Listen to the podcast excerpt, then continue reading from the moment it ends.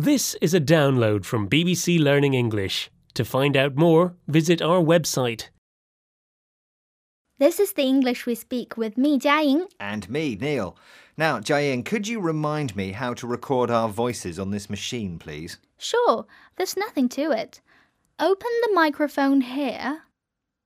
No, this microphone. Then set the volume there. Open the computer screen here. Click there, and then click there, and then. See that record button? Just press that. There's nothing to it. Jiaying, you keep saying there's nothing to it. Do you mean it's complicated? No, it's the opposite. When we say there's nothing to it, we mean it's easy or simple to do.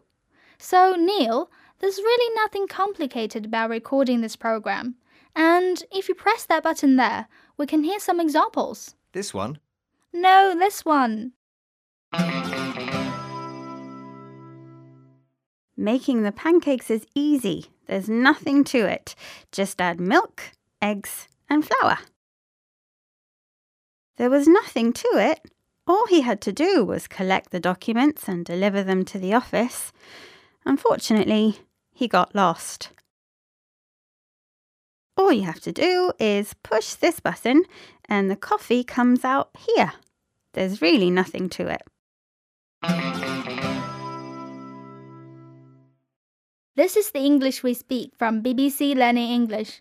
We're talking about the phrase, there's nothing to it, which means it's easy or simple to do. So, Neil, have you got it now? Can we carry on now? Yep, I think I've got it now. It's easy peasy. Good. So, next time you can work the studio and record the program. Absolutely. There's nothing to it. Just open that, click on that, press that. No, don't press that. Oh, That was the delete button. We'll have to start again now. sorry.